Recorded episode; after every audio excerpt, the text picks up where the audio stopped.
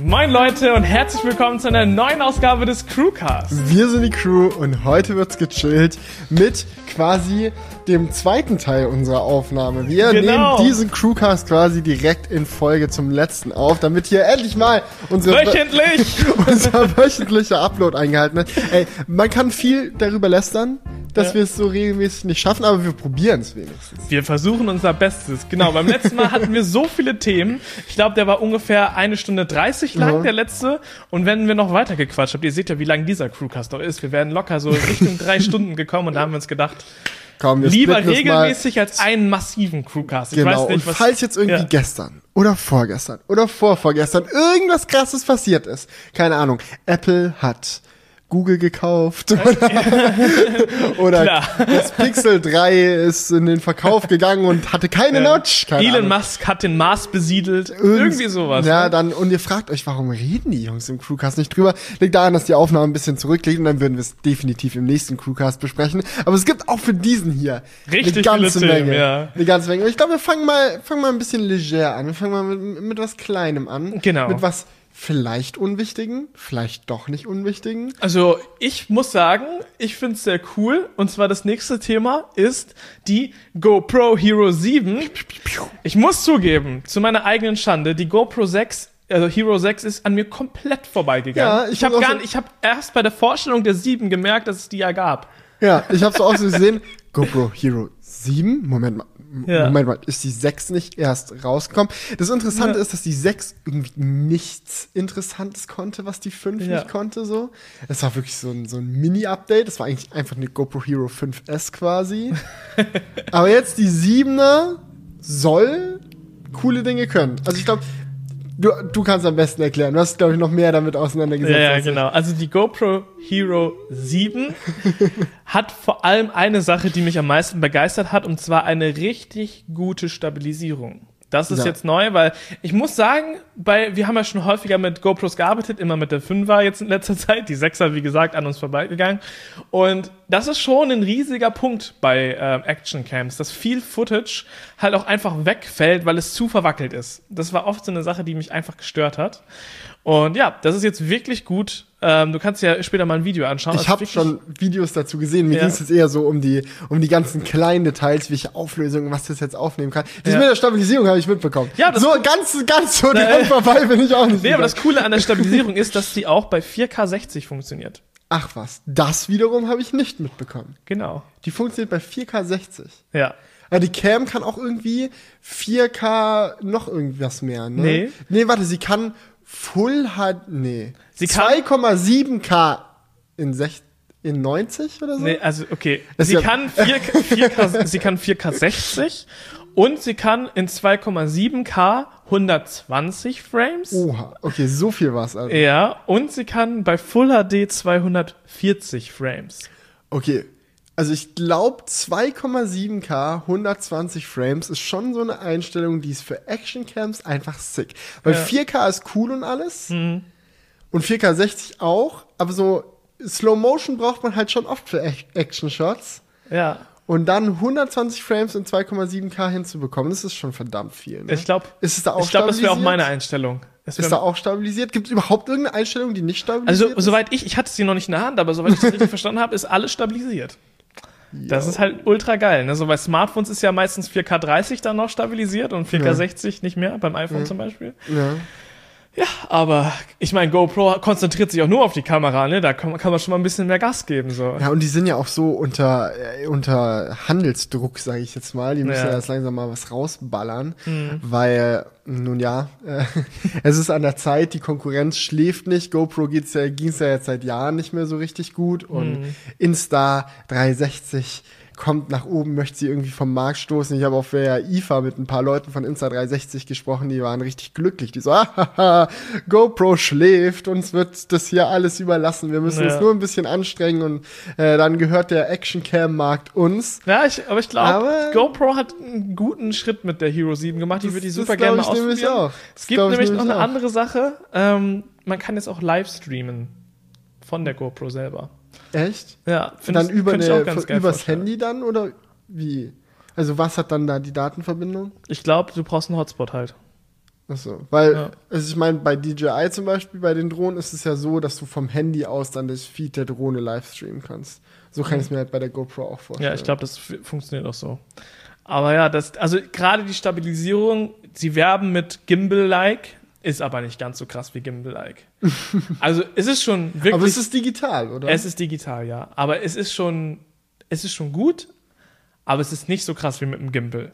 Aber ich glaube, es macht schon den entscheidenden Unterschied aus, viele Aufnahmen wirklich brauchbarer zu machen. Weil, wo benutzt du Act, äh, Actioncams? Auf Fahrrädern, wenn du irgendwie Mountainbiken gehst oder am Auto angeklebt und überall sind Vibrationen. Und deswegen ist es wirklich sehr gut, dass sie da diesen Schritt gegangen sind. Ich fände es halt super spannend rauszufinden, in welchen Situationen die Stabilisierung an ihre Grenze getrieben wird. Mhm. Weil gerade bei Autovibrationen kann ich mir halt auch vorstellen, dass es vielleicht auch anfängt zu wobbeln dann. Aber es ist ja rein digital eigentlich, ne? Ist Also eine dann- digitale ist Stabilisierung, rein- ja. Ja, man muss es einfach mal abwarten und Ja, anschauen. aber ich bin auf jeden Fall gespannt. Ich habe auch ein, ein Feature, was sie auch mit dieser neuen Stabilisierung kombiniert haben, ist der Zeitraffer-Effekt. Der ist auch, wurde auch stark verbessert. Also oft hat man das Problem, wenn man so eine, einen Zeitraffer macht, dass es alles wackelt dann. So, weil die komplett ähm, die Stabilisierung halt immer versch verschieden ist. Und jetzt durch die neue Stabilisierung ist der Zeitraffer-Effekt auch viel smoother geworden. Und auch, glaube ich, ziemlich cool. Wenn du irgendwie so eine Aufnahme machst, wie du mit einem Bike durch den Wald fährst oder sonst was, ist es, glaube ich, cool, da so einen Zeitraffer-Effekt auch zu machen. Also gab schon ein paar geile Sachen. Und äh, ja, ich freue mich darüber. We weißt du, ob es auch eine neue Session gibt? Nee, ne? Sie haben nur hier die Hero Die- 7 Black, Silver und White vorgestellt. Genau. Und die kosten in Dollar zumindest, ich glaube, Europreis habe ich jetzt nicht im Kopf, aber in Dollar kosten die 400, 300 und 200 Dollar. Also die Hero Black kostet dann 400, Silver 300 und White 200. Mhm. Und die haben die alle diese Stabilisierung, nur halt in unterschiedlichen Nee. Auflösungen? nee. Nur die Black quasi. Mhm. Okay. Na gut. Die alten haben halt auch andere Chips Ah. verbaut. Also da wird schon gespart. Also die, also ich glaube, die Hero 7 Black ist da schon die, die Go-To. Da liegt also dann der Hund Da begraben. liegt der Hund begraben. Aber ja, sehr gespannt. Vielleicht sollten wir da mal ein Update äh, ausführen. Wir haben nämlich hier im Studio quasi die Hero Wir- 5 liegen. Ja, wir haben eine Hero 5 und eine Hero 5 Session. Genau. Und eine Hero 4 Session noch. Vielleicht wird die Session noch im Nachhinein vorgestellt. Man weiß es nicht genau. Ist aber eigentlich immer meine Lieblings-GoPro gewesen. Ja, weil du, weil, weil du die immer so gerne in den Mund nimmst zum Filmen, ne? Ja, und auch, weil sie einfach beim Mounten viel flexibler Ja. ist. Ja, das stimmt. Gerade wenn du die seitlich irgendwo dran machen willst, musst du bei der normalen GoPro immer mit so einem L-Bracket arbeiten. Das hat sau. Aber bei der Session brauchst du, um Wasserfestigkeit zu bekommen, immer noch so ein Case, oder? no, Nee, auch no. nicht mehr? No, die Session war die erste GoPro, die von alleine wasserfest war. Das war in der ersten Generation noch geil. Bei der Mhm. Hero 4 Session war die Session ohne Case wasserdicht und die Hero 4 Black halt nicht. Aber das ist auch noch eine Sache, die sie auch verbessert haben, und zwar den Ton. Haben sie stark verbessert. Das ist wichtig. Ja, nicht, dass GoPros generell, ich meine, Ja, das ist halt immer bei so einem wasserfesten Gehäuse nicht ganz so leicht, ne? Dann einen geilen Ton auch zu haben gleichzeitig, weißt du? Weil es muss ja irgendwo dicht sein und dann noch ein geiles Mikrofon einzubauen, ist nicht so leicht. Und da haben die irgendwie einen neuen Mechanismus vorgestellt, der das verbessert hat. Also schon good news für alle Actioncam-Fans da draußen. ja. Good News gab's auch für Colin, vielleicht, weiß ich nicht. Ja, Habe ich mir sagen lassen. Oh Gott, das war eine schlechte Überleitung. Ich entschuldige mich an dieser Stelle. gab schon schlechtere Überleitung. ja, ihr kennt vielleicht Colin, unser Kollege, ähm, Colin Sänger. Und ähm, ja, wir waren heute ein Auto nicht kaufen, aber besichtigen. Ja, also man muss sagen, so, wir sind jetzt wieder angekommen bei einer neuen Episode, bei einer, bei einer neuen Episode unseres allseits beliebten Segments. Julian erzählt mir Stories. Erst im Crewcast. nee, weil ich weiß ehrlich gesagt noch gar nicht, was passiert ist. So, Julian meint so, Felix, ich muss im Crewcast was erzählen. Es ist saulustig und denke mir so, okay. Ja, was heißt sau lustig? Es ist halt irgendwie, also ich find's mega spannend so, weil er hat halt, er hat halt so einen richtig coolen Ansatz, sein Auto auszuwählen. So, er sucht nämlich nicht nach dem so allergeilsten Auto von der Performance, von der Sportlichkeit, von der Ausstattung, sondern seine Herangehensweise ist, das günstigste Auto zu kaufen, was er kriegen kann, von den ähm, langfristigen Kosten. Okay. Das heißt, er, er möchte halt einfach günstig mobil sein und sucht dafür das, die beste Choice. Das heißt, einmal natürlich Anschaffungspreis, muss sehr günstig sein. Andere Sache ist natürlich Versicherungskosten. Welches Auto ist von der Versicherung am günstigsten? Und wie sind auch die Wartungskosten? Wie viele Ersatzteile gibt es? Weil man merkt, es wird natürlich ein älteres Auto sehr wahrscheinlich. Welches Auto hat da die besten, ähm, einmal natürlich die beste Qualität, was so angeht, dass man überhaupt erst zur Werkstatt muss. Also welches ist halt von der Qualität am solidesten gebaut? Aber dann halt auch, wofür gibt es die meisten Ersatzteile? Und äh, ja, das ist auf jeden Fall sehr spannend. Es gibt also ein paar Autos, die in, in ähm, Betracht kommen. Ich weiß gar nicht, ob ich das jetzt schon verraten sollte, welches Auto. Wenn, wenn du jetzt schon gesagt hast, es ist ein günstigeres, älteres Auto. Ja, also es, es gibt so ein Modell, was da heraussticht. Ähm, ihr könnt euch ja sicherlich vorstellen.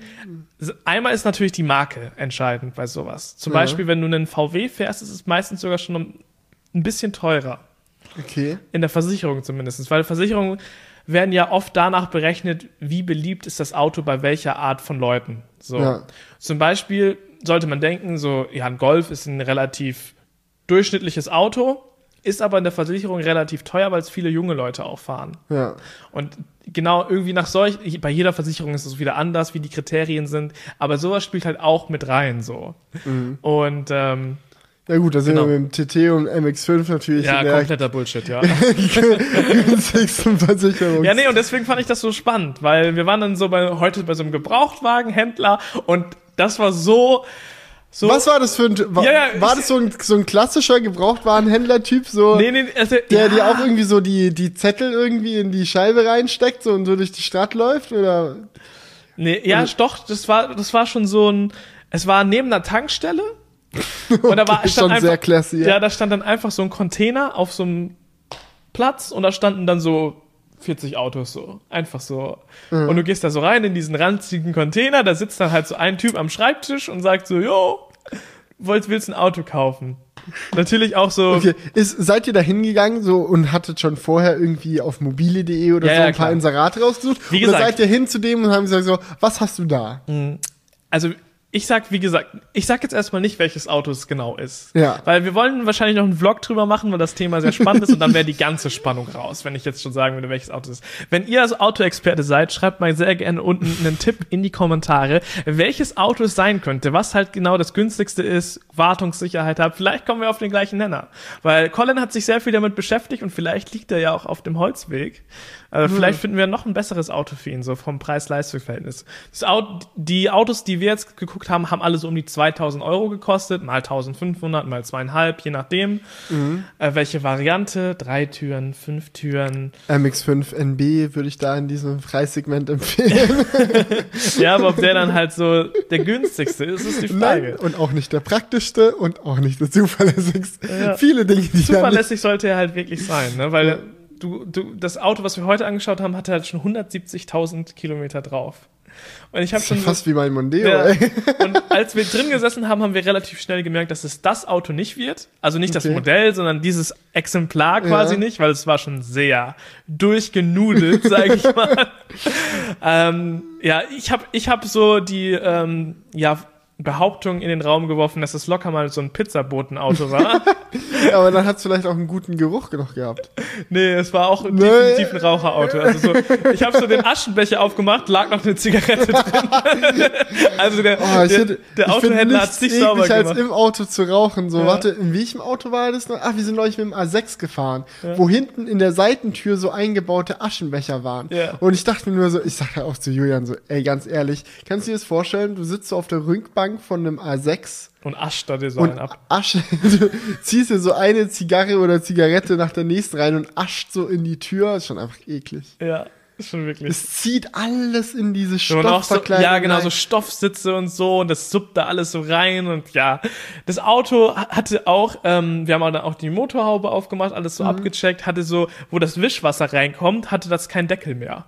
Und bedeutet, der ist da locker ein paar hunderttausend, äh, paar zehntausend Kilometer ohne Deckel rumgefahren, alles voll gesuppt mit irgendeiner Scheiße im Wischwasser so, wo du dir schon denkst, dieses Auto nehme ich nicht Aber es war dann Wenn du so eine unterhaltsam. Vollbremsung machst, schwappt so das Wischwasser einfach vorne raus. Was wir dann auch gemerkt haben, ist, dass die Zentralverriegelung mit dem Schlüssel nicht mehr funktioniert. Und das hat der Autoverkäufer natürlich gut überspielt. Der ist mit uns zum Wagen hin, hat den aufgemacht, natürlich so ganz lässig, so dass man es nicht gemerkt hat, so. Aber hat dann alles nicht so funktioniert. Das heißt, du musstest dann beim Aussteigen erstmal das Auto so von innen zumachen. Da hat man ja noch bei diesen älteren Modellen diesen Ja. Stecker am Fenster, den man runterdrückt. Und dann war das Ganze erst zu. Also man hat schon gemerkt, das Auto war schon echt gut mitgenommen. So, der, die Kupplung hatte schon oben so einen Riss durchs Plastik und so. Also war schon gut durchgenudeltes Auto. ähm, so dass wir halt schnell gemerkt haben, so ja, ist ganz nett, aber nicht unser Ding. So. Hat er euch dann direkt so eine Alternative angeboten? Oh, guck mal hier. Das Ja. habe ich noch. Ja, ja, genau. Er hatte das gleiche Auto nochmal da. Also ihr merkt also schon, das Auto ist schon etwas populärer. Ja, Ist vielleicht, halt aus, auch wichtig. vielleicht aus gutem Grund. Aus, aus, vielleicht aus gutem Grund, aber auch aus dem Grund halt taktisch gesehen, viele, viele Wartungsteile, viele Autos sind noch im Verkehr. Wenn du dir halt so einen Oldtimer holst oder keine Ahnung, ein Auto, was damals schon selten war, ist halt immer schwierig. Und er hat noch direkt noch ein anderes davon da gehabt. Und äh, es ist vielleicht für so Leute ganz, ganz spannend, dass wir nicht sagen, welches es ist. Kannst du richtig raten. Er hatte noch eins da, das hatte aber nur 58 PS. War dann die kleinere Motorvariante. Und da sagte Herr Collins so, ja, mit, wenn ich da mit vier Leuten drin bin, da komme ich ja nicht mal den Berg hoch so. Ja. Und deswegen wollte er ein bisschen mehr PS haben. Und ähm, ja, das sah halt auch noch ranziger aus. Und war noch günstiger, aber hoffentlich. Ja, war ungefähr ähnlich vom Preis. Vielleicht hat es weniger Kilometer oder so. Das habe ich jetzt auf den, auf den ersten Blick nicht gesehen, so wie da der Preis zustande kommt. 58 PS. Ja. Oh je. So, aber ich fand auch diesen Gebrauchtwagenhändler, ich glaube, das war so richtig so klassisch. So, ist einfach so ein Container dahingestellt. Auch kein Auto irgendwie sauber gemacht oder so. Also das Auto war, da hinten drin lagen noch die Winterreifen so mit Sitz umgeklappt und allem. Also es war schon so, wo du dir so dachtest, yo. Wo ich in Leipzig gewohnt habe, da war auch bei mir um die Ecke so ein ähnlicher Gebrauchtwarenhändler, auch Mhm. genau wie du beschrieben hast, genau so ein Container auf so einem Schotterplatz, auch neben der Tankstelle Ja. tatsächlich.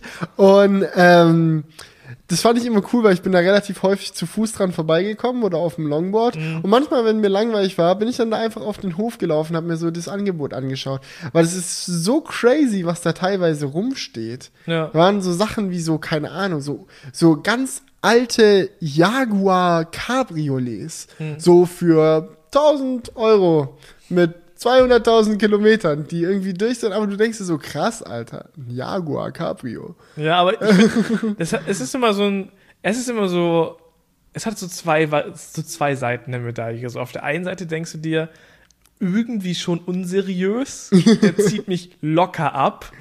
Auf der anderen Seite denkst du auch, aber der hat auch weniger Kosten. Vielleicht kann der auch einfach günstiger sein als so ein klassisches Autohaus mit, Ja. mit Präsentationshalle, 20 Angestellten, Na, vielleicht, Werkstatt. vielleicht hat er auch denjenigen abgezogen, von dem er das Auto hat und du bekommst dann Vielleicht zieht er auch guten beide ab. Deal. wenn, er ein guter, wenn er ein guter Händler ist, dann zieht er beide ab, ja. Ja, ja das finde ich immer, finde ich immer so krass. Ich fand es so krass. Ich werde es nie vergessen. Äh, mein Kumpel Albrecht, sein erstes Auto war ein Audi A4 für 800 Euro. Und es war so geil, dieses Auto. Das hatte so einen krassen Vibe. Es hatte so die bequemsten Sitze, die du dir vorstellen kannst. Aber es hatte so einen Tick, warum es so günstig war. Es ist manchmal random ausgegangen. Solche Ticks kennst du bei dem, so einem Gebrauchtwagenhändler dann auch nicht. Das stellt Ja, sich dann erst so in, in, in, in der Zukunft dann heraus. Aber das Ding ist, ich glaube, auch der Gebrauchtwarenhändler selber kennt nicht alle Ticks von seinen Autos. Ja, natürlich Der kauft die halt irgendwo günstig an und dann ist halt so, oh, das ist kaputt. Oh, ja, ja, ja. Hm. Der, ich meine, der fährt es ja nicht ewig im Kreis, um mal zu schauen, ob alle 10.000 Kilometer mal was ausfällt oder so. Hm, ja, der macht da eine Probefahrt und dann sagt er, okay, fährt, nehme ich. Hm. Und es war halt lustig, weil ähm, wir mit diesem A4 häufiger mal die Situation hatten, oder also ich glaube, ich glaube, es ist ein, ja, nee. Einmal ist es sogar so passiert, dass wir auf eine Ampel raufgefahren sind. Also es- es war halt eine Ampel, es war rot, dann wurde es grün. Wir wollten losfahren und in dem Moment ist er halt abgesoffen. Und dann standen wir quer mit nicht funktionierendem Motor auf der Kreuzung. Dann mussten wir schnell rausspringen und das Auto von der Kreuzung schieben, damit wir den Verkehr nicht aufhalten. Aber sowas ist halt total cool. An sowas kannst du dich ewig erinnern. Und das war, das war so Ja, natürlich. Es ist schon ein Sicherheitsrisiko, aber auch cool. Naja, aber das war wirklich auch ein extrem günstiges Auto. Ja. Nee, aber ich finde das, ich finde das irgendwie geil. Ja. Weil, ähm, ja, es geht ihm halt nur darum, wirklich mobil zu sein Mhm. Und halt auch mal länger weg, irgendwie längere Strecken zu fahren. So bisher ist er, also das muss man auch mal sagen, ne? In Düs er, wohnt in Düsseldorf, das kann man, darf man glaube ich Das sagen. darf man gerade noch so raushauen. Und ähm, es ist so krass, wie viele äh, Sharing-Anbieter es in Düsseldorf gibt. Ja. Ne? Und- Jedes Mal, wenn, wir, wenn ich irgendwie mit ihm da unterwegs bin, hab, probieren wir irgendwas anderes aus. Da gibt's Mobike, das ist dann so ein Fahrrad, ähm, Mhm. was man quasi über die App mieten kann. Ähm, dann gibt es Eddy, das ist quasi Das das ist ein. Elektroroller. Es gibt ja Ah. auch, wie heißt nochmal diese, diese Sharing äh, Coupe, gibt's ja in Berlin Ja. auch. So auch, ist das? Ja, genau, so ähnlich. Nur mit anderen ähm, Rollern. Die Okay. sehen eher aus wie so klassische Roller. Diese Coupe-Roller sehen ja so abgespaced aus. Ähm, dann gibt es noch Car2Go. Drive, Drive Now, Now. gibt's auch. Ja. Also, die haben wirklich eine gute Palette an verschiedenen Anbietern. Ja, locker Und- gibt's Flinks da auch Ja. beim Bahnhof direkt Mhm. von der Bahn. Ja, also es gibt wirklich viele Angebote und du denkst dir nur so, what the fuck? Also in der Stadt selber braucht man wirklich kein Auto so. Und deswegen ist es ihm halt auch nicht so wichtig, jetzt ein krasses Auto zu haben, sondern er will dann halt nur, wenn er mal irgendwie weiter wegfährt, uns mal besucht oder sonst jemanden besuchen geht, nach Stuttgart fährt oder so, dass er da dann einfach mal nicht auf die Bahn angewiesen ist so. Und ja, das dafür finde ich ist eigentlich ganz geil so die die Herangehensweise finde ich irgendwie chillig. Ja. Ich Oh. bin sehr gespannt, wie es wird Ja. am Ende. Ja, ich bin sehr gespannt, ob Leute das Auto erraten. Ja, und was für Upgrades. Ich finde das ja auch so cool, was Jonas alles für Upgrades, also Jonas vom Kanal Technik Like kennt ihr Ja. sicherlich auch, für Upgrades an seinem Auto gefahren hat. Mhm. Der hat ja auch irgendwie so, gut, Colin wird jetzt sich an sein Auto keine Abgasanlage dran bauen, da bin ich mir relativ sicher. Ach, das Aber- Auto hatte eine Abgasanlage Ja, gut. und ist mal tiefer gelegt. ja. Ja, aber ähm, Jonas hat sich eine Rückfahrkamera eingebaut, der hat sich ein Autoradio eingebaut, das CarPlay und Android Auto unterstützt, was mega gut funktioniert und voll cool ist. Er hat äh, irgendwie Alu-Pedale, er hat eine LED-Interior-Beleuchtung und lauter solche coolen Sachen hat er noch alles gemacht. Ist schon cool. Das, Auto, das Autoradio, was in diesem abgeranzten Auto drin war, das fand ich aber auch spannend. Echt? Hatte ich nämlich zum ersten Mal gesehen. Wahrscheinlich auch, weil ich sonst nie an so Autoradios rumfummel. Aber du konntest, es war quasi nachträglich eingebaut, so von, Ja. wie heißt das nochmal, J. Es gibt auch so eine Autoradmarke. JBL oder so. Nee, JBL heißen die nicht, glaube ich. Ich glaube, die heißen irgendwie. Ist auch egal. Auf jeden Fall ähm, konnte man dann so die Vorderfront einfach mit so einem Clip, magnetischen Clip, so abnehmen und mitnehmen, damit es nicht geklaut wird. Also das, Ja. die Intelligenz von dem Radio war noch drin, aber da war halt das ganze Display und die ganzen Knöpfe waren auf so einer Ja. Schiene, die hast du einfach abgenommen und mitgenommen. So. Ja, ja, damit niemand in dein Auto einbricht. Ja, ja, genau. Aber fand ich übel clever. Was auch richtig krass ist, es gibt auch solche flachen äh, Dritthersteller-Autoradios. Da fährt dann quasi, wenn das so der Slot ist, fährt da so Ja. ein Display raus und klappt hoch. Dann kannst du da DVDs gucken und so ein Scheiß. Perfekt. Aber äh, das ist auch krass, dass das geht so, wenn du halt ein großes Display irgendwie haben willst in deinem Auto. Ich glaube, ähm, Nils von den Junggesellen, der Ja. hatte das mal, der Typ, als Typ ist er ja bekannt. Ja. Ähm, der hatte das mal in äh, der ihrem Dreier BMW, den die sich irgendwie damals geholt hatten. Ja, das ist auch, das, gut, das war ist sogar auch geil. Frontaler Dreier mit großem Display zum Rausfahren. Aber Das ich glaube, cool. das ist auch eine Branche, die wird sterben. Die wird einfach solche Drittanbieterradios. Ja, klar. Das wird einfach, es wird noch ein paar Jahre gehen und dann wird es immer Ich glaube, es wird noch so lange gehen, solange ähm, Hersteller noch smooth Solutions anbieten, Android Auto und CarPlay zu bekommen. Mhm. Und aktuell macht das kaum jemand. Ja. Ja, aber ich glaube auch bei vielen neuen Autos gibt es auch gar nicht mehr diese Slots, die du rausziehen kannst. Bei vielen Ja. Autos ist es auch schon einfach komplett verbaut. Ja, Bei, bei meinem TT zum Beispiel keine Chance. Wie willst du das machen? ja, Ich habe ja nur das in, im Tacho quasi das Display. ja. Wie willst du da was anderes einbauen? Das geht schon einfach gar nicht. ja, oder auch beim Mondeo. Wenn ich Ja. jetzt CarPlay im Mondeo haben will, wie will ich denn das angehen? Ja, Soll ich da das ganze Display aus der Front rausreißen oder wie? ja, das geht halt nicht mehr. Das hat man halt früher so gemacht, aber Ja, ja, das ist so ein bisschen wie ähm, mit dem Akku rausnehmen beim Smartphone. ja das Am Anfang war es sehr cool, sehr praktisch, aber irgendwann wollte es auch keiner mehr einbauen, so bei sich. ja. So aus Sexiness-Style-Gründen. Oh, kannst du dich noch zurückerinnern? Rausnehmbare Akkus bei Notebooks? Das sind noch Leute mit dem MacBook. Ey, das war noch, das war's noch. Ja. Damals. Das erste 13 Zoll MacBook, was ich gerade so verpasst hatte. Ich mein erstes MacBook war dann das 13 Zoll MacBook Pro. Mhm. Aber als es noch MacBook hieß, konntest du den Akku noch rausnehmen. Es war dasselbe Unibody Aluminiumgehäuse, aber auf der Rückseite war einfach so eine Klappe. Du machst sie auf und holst den Apple Akku aus deinem Apple MacBook.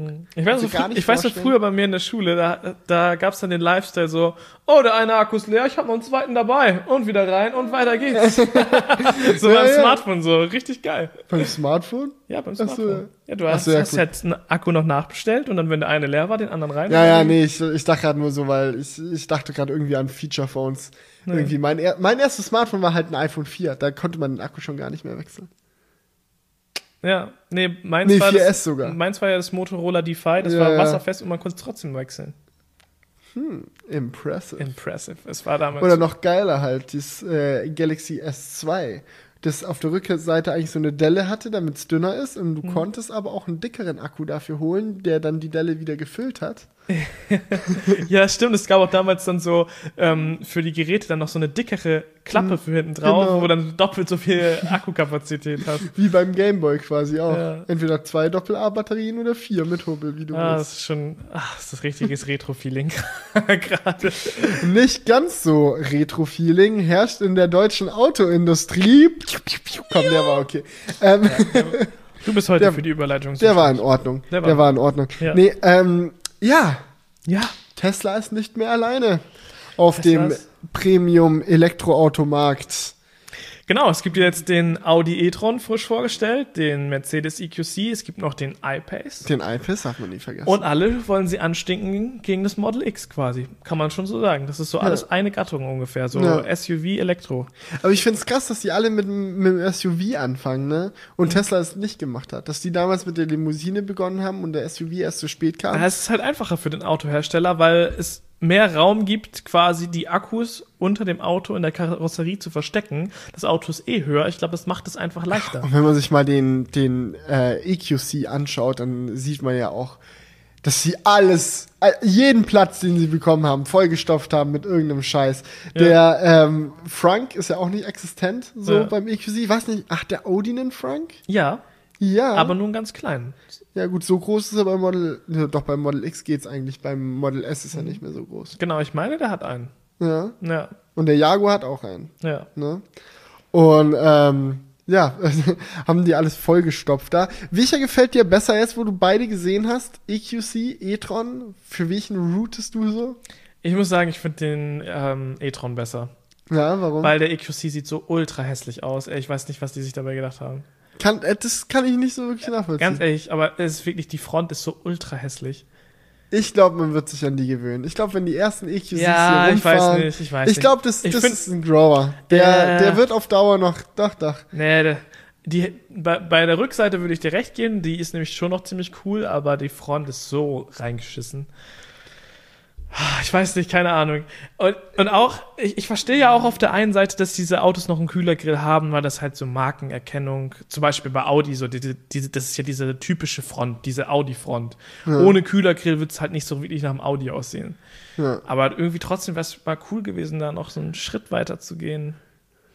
Ja, das Interessante ist ja beim e-tron, die haben ja den Kühlergrill genommen Mhm. und dann einfach so zugeklebt und nur so einen kleinen Schlitz in der Mitte freigelassen. Mhm. Das ist, ich finde, es ist ein komischer Look, deswegen mag ich die Front vom e-tron einfach nicht. Aber man muss auch dazu sagen, dass diese ganzen Pressebilder war ja in eine Konfiguration, wo der Kühlergrill grau war. Mhm. Es gab aber auch schon die ersten Bilder von welchen mit schwarzem Kühlergrill und da fällt es dann nicht so negativ auf. Ja, das kann gut sein. Nee, aber keine Ahnung, es sah einfach komisch aus, meiner Meinung nach. Aber so, ich glaube, die Autos sind wirklich sehr gut zu vergleichen. Es wird dann auch sehr ans Interi äh, Interieur noch gehen, ähm, was einem besser gefällt. Äh, weil ich finde es krass, dass wir jetzt wirklich so vier Modelle haben, die so nah aneinander sind. So.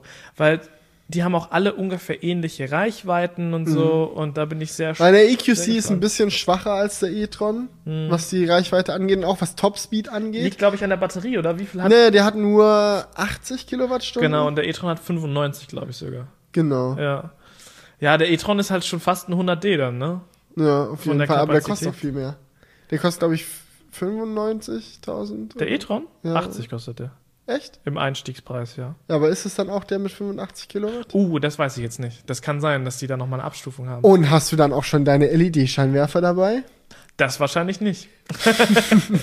Nee, es ist ziemlich interessant. So, Ich glaube, das ist das Spannendste an der ganzen. Nee, das Spannendste an der Kiste ist die Ladeinfrastruktur, da können wir ja gleich zu kommen, weil im Endeffekt so groß war die Überraschung jetzt eigentlich nicht, wie diese Autos aussehen. Es sind halt Elektroautos, so wie man sich das vorstellt, Akku schön unten im Boden drin, Motoren vorne und hinten für Allrad, schön schnell von 0 auf 100, schön die typischen 500 Kilometer Reichweite oder je nachdem, nach welchem Standard man das messen möchte, aber halt die typische Reichweite, die diese Autos halt so haben. Ähm, nur halt eben von den jeweiligen deutschen Herstellern mit dem jeweiligen Stil auch. Und während halt der Tesla minimalistisch und mit wenig Knöpfen und sonst was daherkommt und schlechter Verarbeitung, je nachdem, wie man das halt sehen will, ähm, es ist halt so, dass die, dass die ganzen deutschen Hersteller natürlich auf das Altbewährte setzen. Die haben, also ich meine, von innen kannst du jetzt ein EQC nicht von einem GLC unterscheiden, großartig. Also es ist schon sehr ähnlich. Ja, aber ist doch gut. Ja, ja, genau. Also Ja. es ist genauso, wie man es halt erwartet hat, nur halt eben jetzt in, ele in elektrisch. Und ich finde, im Großen und Ganzen ist es halt super geil, dass es jetzt endlich doch so schnell und zügig dazu gekommen Das ist. ist nämlich das Krasseste. Es geht wirklich super schnell. Beim e-tron zum Beispiel, die haben den jetzt vorgestellt im September und im Januar kannst du den einfach fahren. ja, Die ersten werden, glaube ich, sogar schon im Dezember ausgeliefert. Also Ja. so wirklich so drei, vier Monate später geht's einfach los. Ja. Das finde ich nämlich richtig krass. Das ist so ein Kontrast zu Tesla. Tesla ist so dick am Rumpupen, wenn man das mal sagen kann. So, ah, wir machen den Roadster, wir machen den Semi-Truck und alles und das kommt erst in fünf Jahren oder whatever, wie lange das noch dauern wird. Und äh, das, das fand ich halt cool. Das war so ein richtiges Statement. Audi kommt oder auch Mercedes ist ja ähnlich. Und die sagen, ja, wir stellen es vor und in drei Monaten kommt es auf den Markt. Ja, man muss bei Audi auch fairerweise dazu sagen, dass sie seit mindestens einem Jahr mit dem äh, e-tron rumpushen, ohne dass sie ihn jemals gezeigt haben halt vor. Also sie haben ihn vorher dann Ja, okay. vor sechs Monaten haben sie angefangen, Ja, ihn gab- als Edel äh, Als Erlkönig als ist er schon. Erlkönig zu zeigen. Vor nochmal drei Monaten gab es die ersten Press Drives Aber von dem lass es ein Erlkönig Jahr so sein. Es ist trotzdem noch vergleichsweise schnell, wenn du es mit Tesla vergleichst. Selbst wenn Wann, sie wo, wann wurde das Model 3 vorgestellt? Das war 2016, wenn mich nicht alles täuscht. ja. Und 2017 haben die angefangen mit der Aus... äh, Keine Ahnung. Also es war, es Ja, war, überleg es war angenehm schnell, sagen wir es einfach mal so. Überleg dir mal, wann wirst du den ersten Roadster kaufen können hier? Der, ja, Roadster ist eine andere Kiste. Den Roadster haben sie nämlich vorgestellt, um ihre fucking Aktie zu retten. Ja. Das war, das war eine ganz andere Kiste. Warte mal, ich muss gerade mal nachschauen. Ähm, Ja, das für mich auch. Das Ding ist ja, das ist immer, immer die Frage, wie du es siehst. So in, den USA konntest du den, ähm, das Model 3 natürlich schon früher kaufen, aber Ja, auch nur in USA geringen Stückzahlen. aber in USA kannst du auch den e-tron und den EQC nicht kaufen. Und Tesla ist ein amerikanischer Hersteller und die europäischen Hersteller gehen halt auch in Europa erst an den Start. So, ähm, wurde Ende März 2016 vorgestellt und wird seit Juli 2017 produziert. Also von Vorstellung bis Produktionsstart verging ein Jahr beim Model 3. Ja, aber wie gesagt, auch in Amerika konntest du im Juli 2017 nicht einfach an dieses Auto kommen. Nee, und ich glaube, Selbst als wir, wir waren Anfang 2018 jetzt da und da war es, da ging es gerade los, dass man den gut, gut bekommen konnte. Das Ding ist, was mich halt interessiert, ist auch, wie schnell wird es jetzt bei den anderen sein. Aber ich glaube auch, dass sie mit einer viel geringeren Nachfrage zu kämpfen haben. Ich glaube nicht, also der EQC und der e-tron haben ja jetzt nicht 500.000 Vorbestellungen. Natürlich. Und die ja. Frage ist, also jetzt mal Real Talk, Ende nächsten Jahres, wie viele e-trons und EQCs fahren auf deutschen Straßen rum? Ich weiß nicht. Die Deutschen, die, die, die mögen, die, die brauchen so ein bisschen ihre Zeit, um sich mit Elektroautos anzufreunden. Und worauf ich vorher hinaus wollte, ist, dass ich mich sehr darüber freue, dass äh, Audi und Mercedes jetzt diese Autos endlich mal launchen, weil ich in den letzten Jahren, immer wenn man mit irgendjemand über Elektroautos spricht, immer das Gefühl hatte, dass diese Leute Tesla und Elektroautos über denselben Kamm scheren. Dass sie sagen, ja, ich will ja kein Elektroauto, ist ja albern, ich fahre lieber meinen Mercedes, da ist die Verarbeitung besser. Nein, das ist so, das hängt doch damit nicht zusammen. Elektromobilität ist nicht nur geil, um den Planeten zu schützen. Elektromobilität ist auch geil, weil einfach die Fahreigenschaften von dem Elektroauto super sick sind. Direkte Beschleunigung, einzelne Kraftverteilung auf alle Räder, problemlos innerhalb von Sekunden möglich, was ich neulich äh, auch wieder äh, erst gelesen habe, was mir da jetzt bewusst geworden ist, ist, dass auch Traction Control viel krasser in einem Elektroauto ist als in einem Benziner. Weil Benziner können Traction Control eigentlich nur über die Bremsen machen. Eigentlich nur über ESP und ganz leicht noch über äh, die Gangverteilung an die verschiedenen Räder. Weil wenn die merken, dass sie irgendwo durchslippen, hören die halt auf, da Power hinzubringen. Wenn sie merken, sie brauchen mehr Power. Dein Englisch ist gerade so hart. wenn, wenn sie irgendwo Kraft mehr brauchen. Schau mal, wenn das Auto jetzt ins Rutschen kommt Ja. ja. und es merkt, um mich zu stabilisieren, braucht das rechte hintere Rad jetzt mehr Power. Wie lang braucht es, bis der Motor angedreht ist, bis es da durch ist, bis das rechte hintere Rad Power hat, um das Auto wieder zu stabilisieren? Bei einem Elektroauto ist es instant. Du kannst so easy die Traktion wieder zurückgewinnen. Und solche Sachen sind halt einfach cool. Und ich Ja. glaube das, das halt. ist ja auch der Grund dafür, warum Audi gesagt hat, dass der e-tron das beste Allradfahrzeug von denen jemals ist. Ja. Und ich find's halt einfach cool, dass Ja. sie jetzt endlich mal ihre Dinger rausbringen, damit all diese Leute, die Tesla hassen, aus welchem Grund auch immer, endlich auch mal checken, wie geil Elektromobilität ist. Dass sie dann, wenn sie Schau mal, ich hatte so oft im letzten Jahr die Situation, dass sich irgendjemand begeistert von Tesla oder sonst allgemein den Autos, die wir gefahren sind, erzählt habe. Ja, weil ich gesagt habe, oh, es ist so cool, es ist sowas von die Zukunft und bla bla bla, keine Ahnung, Familientreffen, dies, das, man kennt es. Und dann habe ich von meinem Onkel zum Beispiel gehört, ja, aber bist du mal den Wasserstoff-GLC gefahren? Der, das ist die Zukunft. Ich mir so, Digga, pff, halt doch mal die Fresse, Mann. So, es ist sowas von überhaupt Wasserstoff nicht ist echt ab absoluter Bullshit. es ist sowas wie, aber schau, mal, für, für viele Leute ist es halt ganz simpel, okay, das modernste, was Mercedes gerade anbietet, ist locker die Zukunft.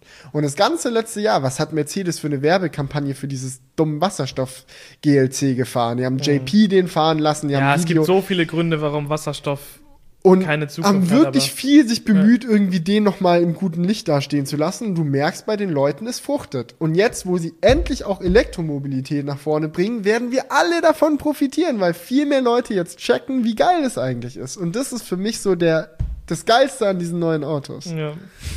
Sorry für meinen Monolog, das musste gerade einfach sein. Ja, also ich, ich finde es auch geil, weil jetzt auch, weil jetzt auch dann der Schritt ist, endlich mal die Ladeinfrastruktur aufzupeppen.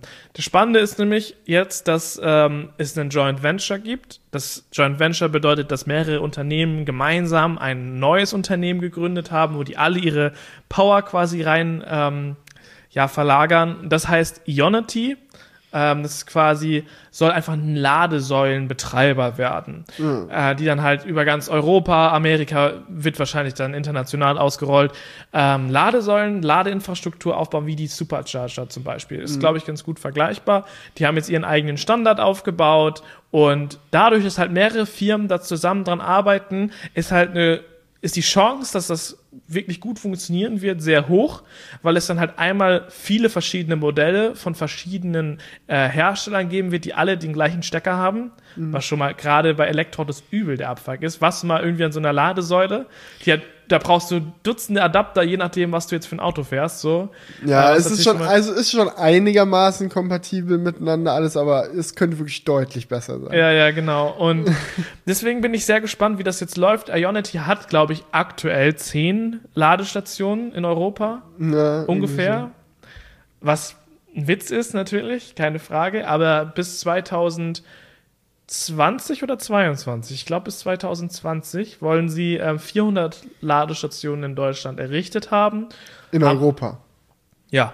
Und haben auch schon Verträge geschlossen, zum Beispiel mit Tank und Rast. Das ist ja in Deutschland die Gesellschaft für alle möglichen äh, Raststätten an Autobahnen und so. In Deutschland soll es dann 80 äh, von diesen Stationen geben. Was schon mal ganz gut ist. Ja, würde halt bedeuten, dass ungefähr so alle 120, alle 150 Kilometer so, ein, so eine Ladestation steht, was halt geil ist. Und da muss es halt hingehen. Auf jeden Fall. Das ist das Wichtigste. Mhm. Weil dein Mercedes EQC kann noch so ein viel geileres Interieur haben als dein Model X, aber wenn du auf der Langstrecke einfach nicht vorankommst, weil da keine Säule ist, dann bringst du halt gar nichts. Ja, eben. Und ja, in, in Ionity, also das Joint Venture, investieren, soweit ich das weiß, einmal der VW-Konzern, das heißt VW, Audi, Porsche, whatever. Äh, dann Ford. Ford ist mit dabei. Mhm. Ähm, BMW und Daimler. Ich hoffe, ich habe keinen vergessen. Aber das ist schon mal so, wenn du überlegst, von den Herstellerkreis schon eine ganz gute Abdeckung. Ja, auf jeden Fall. Und auf lange Sicht werden die sich dann alle an den einen Standard dann da hoffentlich auch gewöhnen. Ja, und ähm, eine Ladung kostet, glaube ich, aktuell 8 Euro an so einer Ladestation. Also Ja. wenn du einmal komplett auflädst, 8 Euro. Ja, ist ja recht ähnlicher Preis wie an den Superchargern, Ja. oder? Ja, ich Ich meine, glaube. es gibt jetzt noch die ganzen Teslas, die noch mit kostenlosen Mhm. Supercharging rumfahren. Aber der langfristige Plan dort ist ja auch, dass du bezahlst. Aber ist schon ganz gut. So, wenn ich mein Auto voll tanke, gerade bei 1,50, Aber du tankst schon dein 70 Auto auch Euro. auf die doppelte Reichweite voll. gut, aber ja, selbst dann, selbst wenn ich Ja. mal die Hälfte davon nehme, sind es immer noch 35 Euro. Ja. Nee, klar, auf jeden Fall. Also schon immer noch ganz gut, keine Frage. Ähm, die einzige Problematik, die ich jetzt so ein bisschen sehe, ist echt die Batterien so, weil wir leben halt in einer Welt, wo Ressourcen wirklich knapp werden und ich weiß nicht, ob gerade bei der aktuellen Akkutechnologie Lithium-Ionen ob, ob das noch ausreicht. Weil ich meine, Lithium ist ein Stoff, ich habe mich da letztens erst für ein Smartphone-Video für, ähm, ja, dafür recherchiert quasi, ist ein Stoff, der schon relativ häufig vorkommt. Also es gibt viel mehr Stoffe, die viel seltener sind als Lithium, aber der ist halt schwierig abbaubar, weil der in ganz vielen verschiedenen Erdschichten halt verteilt ist und die Konzentrationen auch oft nicht groß genug sind. Weißt du, es macht halt erst Sinn, irgendwo ein großes Loch zu buddeln, wenn man das mal ganz ähm, ja, rudimentär ähm, nennt. Es macht halt erst Sinn, ein Loch zu buddeln, wenn dann auch wirklich da was bei rumkommt. So. Äh, in Bolivien gibt es große ähm, Abbaugebiete von Lithium, wo dann halt auch die Konzentration stimmt. Aber ich glaube, es wird schnell irgendwann halt auch an den Punkt kommen, wo diese nicen Spots, wo es viel Lithium gibt, halt dann erschöpft sind. Und dann wird's halt crazy, einmal teuer, ähm, noch mehr Lithium zu finden. Das ist so ein bisschen wie mit dem Öl. Es gibt locker noch viel verteilt, kleine Ölreserven, aber das wird dann halt immer teurer, die halt auch anzuzapfen. Ich mache mir da relativ wenig Sorgen. Ich glaube, dass es es gibt so viele Möglichkeiten, Akkus zu machen. Ja. Und äh, wenn der Punkt ankommt, wo Lithium zu Ende geht, werden einfach und schon so viele Elektroautos auf den Straßen stehen und Leute weiter Elektroautos wollen, weil sie gemerkt haben, wie geil es eigentlich ist, dann wird sich auch eine Lösung finden. Ich glaube auch, dass es eine Lösung geben wird, aber ich denke halt auch, dass es ein sehr wichtiges Problem ist, das angegangen Ja, wird. klar, auf jeden Fall. Ja. Und desto früher man das löst, desto besser. Und ähm, die andere Sache ist, ich glaube, es wird auch sehr, sehr lukrativ sein, dafür eine Lösung zu finden. Weißt du, es gibt halt Klar, so Sachen, an denen es nicht so lohnenswert ist, weiter zu forschen, obwohl sie nützlich wären. Aber ich glaube, Akkubatterien, dann eine neue Technologie zu erforschen, das kann wirklich so ein Milliardengeschäft werden, wenn du das erfindest. Und wenn du da auch nur, und das Coole ist, wenn du es halt entwickelst, du musst Ja. es ja nicht mal herstellen. Du Nein, kannst ja einfach, einfach nur das Patent. Patent, Ja, anmelden ja, genau. auf diesen Typ von Akku und dein restliches Leben lang Cash zählen. So. Passives Einkommen. Ja, Timothy Ferris-Style Ja. einfach. Aber- Obwohl ich glaube, es ist mehr als vier Stunden die Woche äh, Arbeit, einen neuen Akku zu entwickeln. Absolut, ja. Aber ich glaube, das ist schon ein sehr großer Ange Anreiz, da, Ja, dass, dass, dass da viele Firmen hinterher sind, was Cooles zu entwickeln.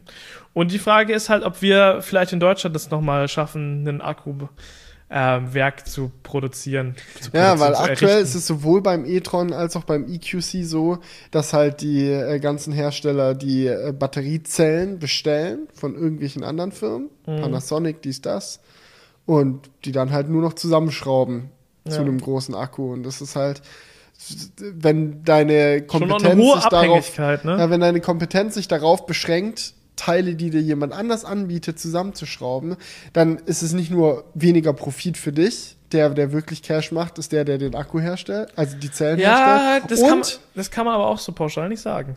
warum nicht? Ja, weil viele Automobilhersteller ähm, sehr viel nur noch zusammenschrauben. Überleg dir mal, so ein Auto ist nur noch zu 30 Prozent vom Hersteller selber. Es wird wirklich der Großteil von jedem Auto eingekauft. Das ist bei den meisten. Es gibt noch Marken, die eine, nicht Ja. so eine die das nicht so machen. Zum Beispiel Smart ist, glaube ich, ein Hersteller, die noch sehr viel selbst machen. Aber bei den meisten Autos ist es wirklich Aber so über was für 70%. Dinge reden wir da? Wir reden vielleicht über einen Scheinwerfer, wir reden vielleicht über Interior Trims, über einen Display, über Ja. einen Tacho, über einen Schaltknüppel, über solche Dinge. Ja. Aber wir reden nicht über den gesamten Motor zum Beispiel. Oder halt im Fall von einem Elektroauto über den Akku, der vielleicht 30, 40 Prozent des Herstellungspreises ausmacht. Das ist ja der Grund, warum Elektromobilität so teuer ist aktuell noch, ist der Akku einfach. So, wenn du einen Tesla P100D kaufst, nee, sagen wir nur ein 100D, P ist ein bisschen übertrieben, für 120.000, dann sind 50.000 davon stecken im Akku. Und es ist halt einfach krass. Und deswegen glaube ich, dass es wirtschaftlich sehr wichtig ist, dass die Hersteller das irgendwann mal machen und auch innovationstechnisch. Weil die besondere Position, die halt jetzt Tesla aktuell noch hat, ist, dass sie an der Zusammensetzung von ihren Akkus einfach forschen können. Dass sie sagen können, hey, wir wollen da weniger Mhm. Kobalt und Shit drin haben und wir wollen irgendwie gucken, dass, sie, dass der umwelttechnisch besser wird und günstiger wird und in der, für die Massenherstellung besser geeignet. Und äh, die deutschen Hersteller können aktuell nur zu ihren chinesischen Lieferanten sagen, bitte bessere Zelle liefern. Und der sagt, habe ich nicht. Dann sagt okay, nehme ich halt die alte. Ja, Ja, das natürlich. Das ist halt die Abhängigkeit, die ich gerade meinte. Aber auf der anderen Seite ist es, glaube ich, meiner Meinung nach nicht sinnvoll, dass jeder Hersteller da sein eigenes Süppchen kocht.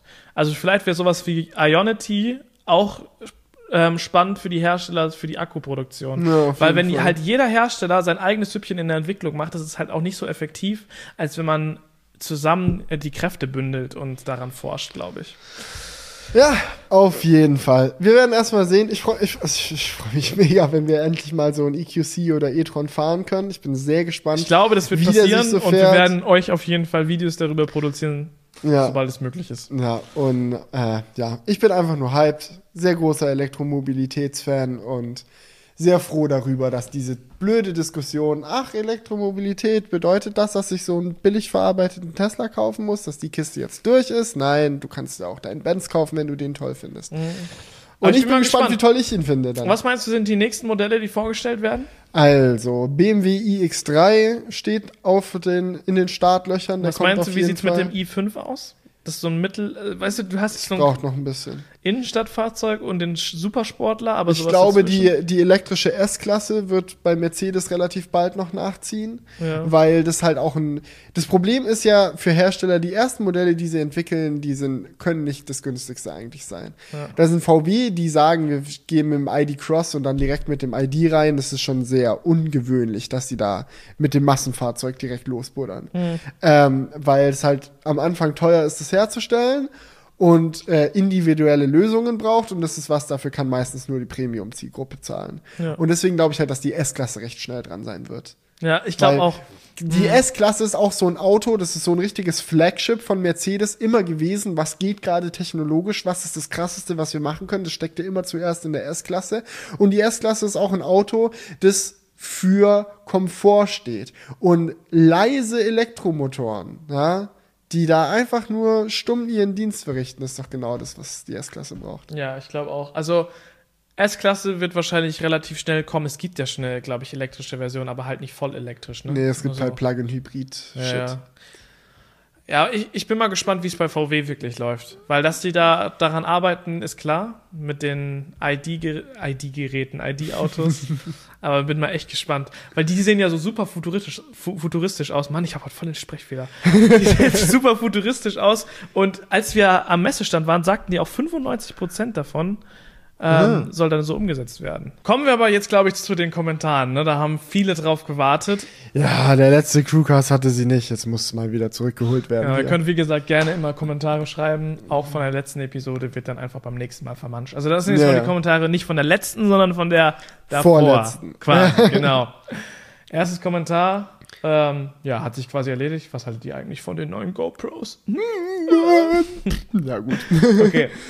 ähm, nächste Frage. Hey, was haltet ihr vom Motorradführerschein? Ihr könnt ihn zusammen machen und dann Motorrad-Vlogs machen. Das wäre ziemlich nice.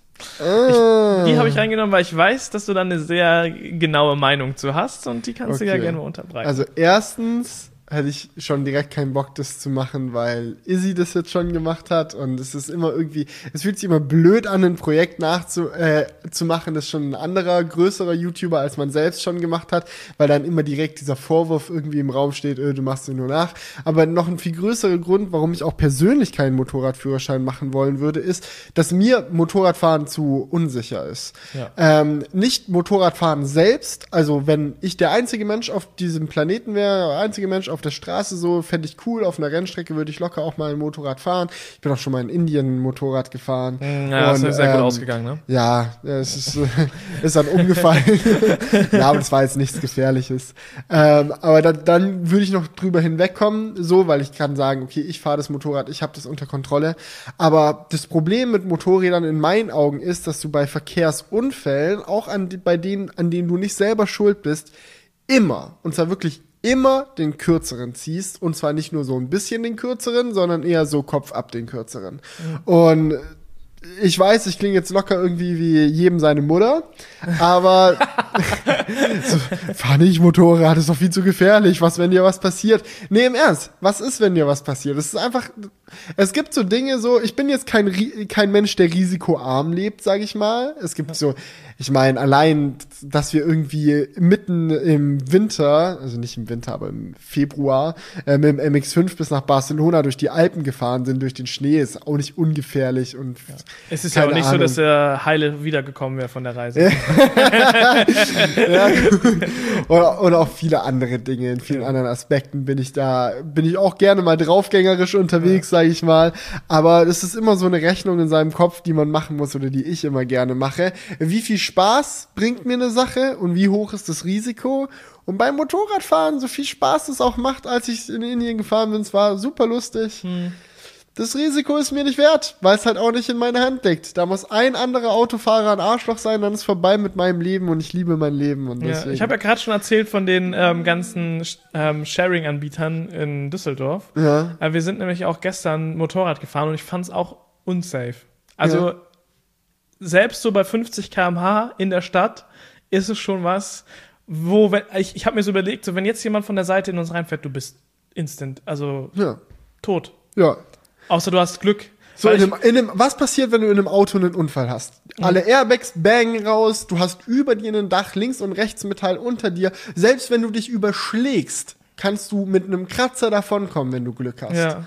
Beim Und- Motorrad ist es wirklich so 50 km/h, du Ja, kannst tot selbst sein. wenn du so unterwegs bist und wirklich die volle Montur anhast, so in der Stadt hast du das ja meistens Ja. nicht mal. Bei diesen, du, die, wir hatten da gerade einen Helm auf und das war's so. Ja, und, ich Und- kenne auch mich selber so, ich bin auch der Typ, der Fahrrad manchmal ohne Helm fährt, so was man nicht machen sollte, Leute, nehmt euch kein Beispiel dran, aber ja, deswegen weiß ich, dass es eine gute Idee für mich ist, von Motorrädern die Finger zu lassen. Ja. So viel Spaß es auch machen würde, ich glaube, es wären Motorrad-Vlogs wären auch locker mega cool. Keine Ja. Frage, so, keine Ahnung, wir machen so einen Motorradtrip durch Skandinavien, wäre schon ultra geil, aber, aber das ist dann einfach nicht wert.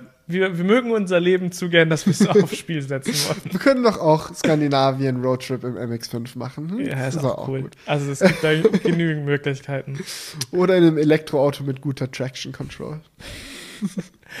Okay, hier, das Kommentar habe ich schon angesprochen im Crewcast. Wegen dem Mikrofon. Genau. Da wollte ich aber noch was zu sagen. Ja, okay. Das wollte ich noch nicht komplett aus, aus äh, dehnen. Ich glaube, es war im letzten Crewcast, wo du das gesagt hast. Ne? Stimmt, das ist ja für uns jetzt ja quasi das Gleiche. Ja. Wir sitzen jetzt hier schon seit fast drei Stunden. Nee, es ging quasi um die Frage, weil sich immer wieder Leute auch beschweren, warum habt ihr diese dicken Mikrofone vor Genau. eurer Fresse hängen? Das sieht doch einfach nicht schön aus. Benutzt mal Lavalier-Mikrofone. Ganz einfach. Der Crewcast ist in allererster Linie ein Podcast. Und bei einem Podcast ist es wichtig, dass die Audioqualität stimmt. Das ist höchste Priorität. Und du kriegst aus solchen Mikrofonen, die wir jetzt hier benutzen, einfach viel geileres Audio raus als aus dem Lavalier. Das mag vielleicht nicht so sehr auffallen, wenn man sich den Videofeed anschaut und sieht, wie wir uns unterhalten und bla. Und da mag vielleicht der visuelle Aspekt wichtiger sein. Aber wir wissen, dass sowieso über die Hälfte der Leute den Crewcast nicht auf YouTube schauen, sondern sich auf Spotify holen, auf iTunes holen, äh, Genau, über by the Google way, Podcasts. kann man über, übrigens überall da hören. Ich, ich lese immer wieder Kommentare, ob es das auch auf Spotify gibt. Ja, gibt es. Ja, gibt es. Auch in jeder möglichen Android Podcast App, Google Podcast und so weiter und so fort, bei Spotify, bei iTunes. Ja. Also eigentlich die komplette Bandbreite. Also wir Soundcloud. wissen, dass da auf jeden Fall mindestens die Hälfte unserer Hörer herkommt durch unsere Statistiken und selbst die Leute, die es auf YouTube schauen. Ihr könnt mir ja nicht erklären, dass 100% der YouTube-Zuschauer äh, den Crewcast aufmachen und dann Blickkontakt auf den Videofeed anderthalb Stunden aufrechterhalten. Das wird sicherlich geben. Ich kenne es von meinem eigenen Podcast Nutzverhalten auch, dass ich mir manchmal Podcasts anschaue. Aber häufiger ist doch die Situation, dass man dann den Tab im Hintergrund offen lässt und sich dann das Gespräch dort mhm. reinzieht. Oder was ich auch häufig mache, wenn ich die Wohnung aufruf, äh, aufräumen muss, ich packe einen Podcast auf den Fernseher und spicke mal alle fünf Minuten, werfe ich kurz einen Blick drauf. Ja, das ist eigentlich ja. auch ganz cool dafür und deswegen machen wir es ja auch mit dem Video. Es gab letztens auch Leute, da haben wir irgendwie über was auf unserem Smartphone geredet und die meinten, dann blendet doch mal das Smartphone ein. Gebe ich denen recht. Ja. Aber es ist halt auch wieder die Sache, wir sind halt eigentlich nicht da, also es ist nicht unsere Aufgabe oder nicht, das, nicht die Intention vom Crewcast, hier irgendwas einzublenden, wenn wir darüber reden. Weil ja. dann könnten wir auch die ganze, dann, das fängt dann mit sowas an und dann können wir auch gerade für alle Themen, wo wir drüber sprach, sprechen, was einblenden. Ja, auf jeden Fall. Ja. Und ähm, ja, ich glaube auch viele Leute hören Podcasts beim Autofahren und solche Kisten, ja. was ich auch gern mache. Und da ja, ist einfach die Priorität für die Audioqualität viel höher, als nur dafür zu sorgen, dass statt einem großen Mikrofon ein kleines Mikrofon hier ist. Weil ihr seht uns ja auch immer noch. Ja. ja. Also so ist es ja nicht. Es ist ja nicht so, als ob der Mike hier so hängt, sondern man kann die Gesichter noch erkennen. Und das Wir haben jetzt sogar extra umgebaut, sonst stand mein Mikrofon immer auf der anderen Seite. man sollte mich jetzt auch dadurch hier schon ein bisschen besser zumindest sehen. Ja.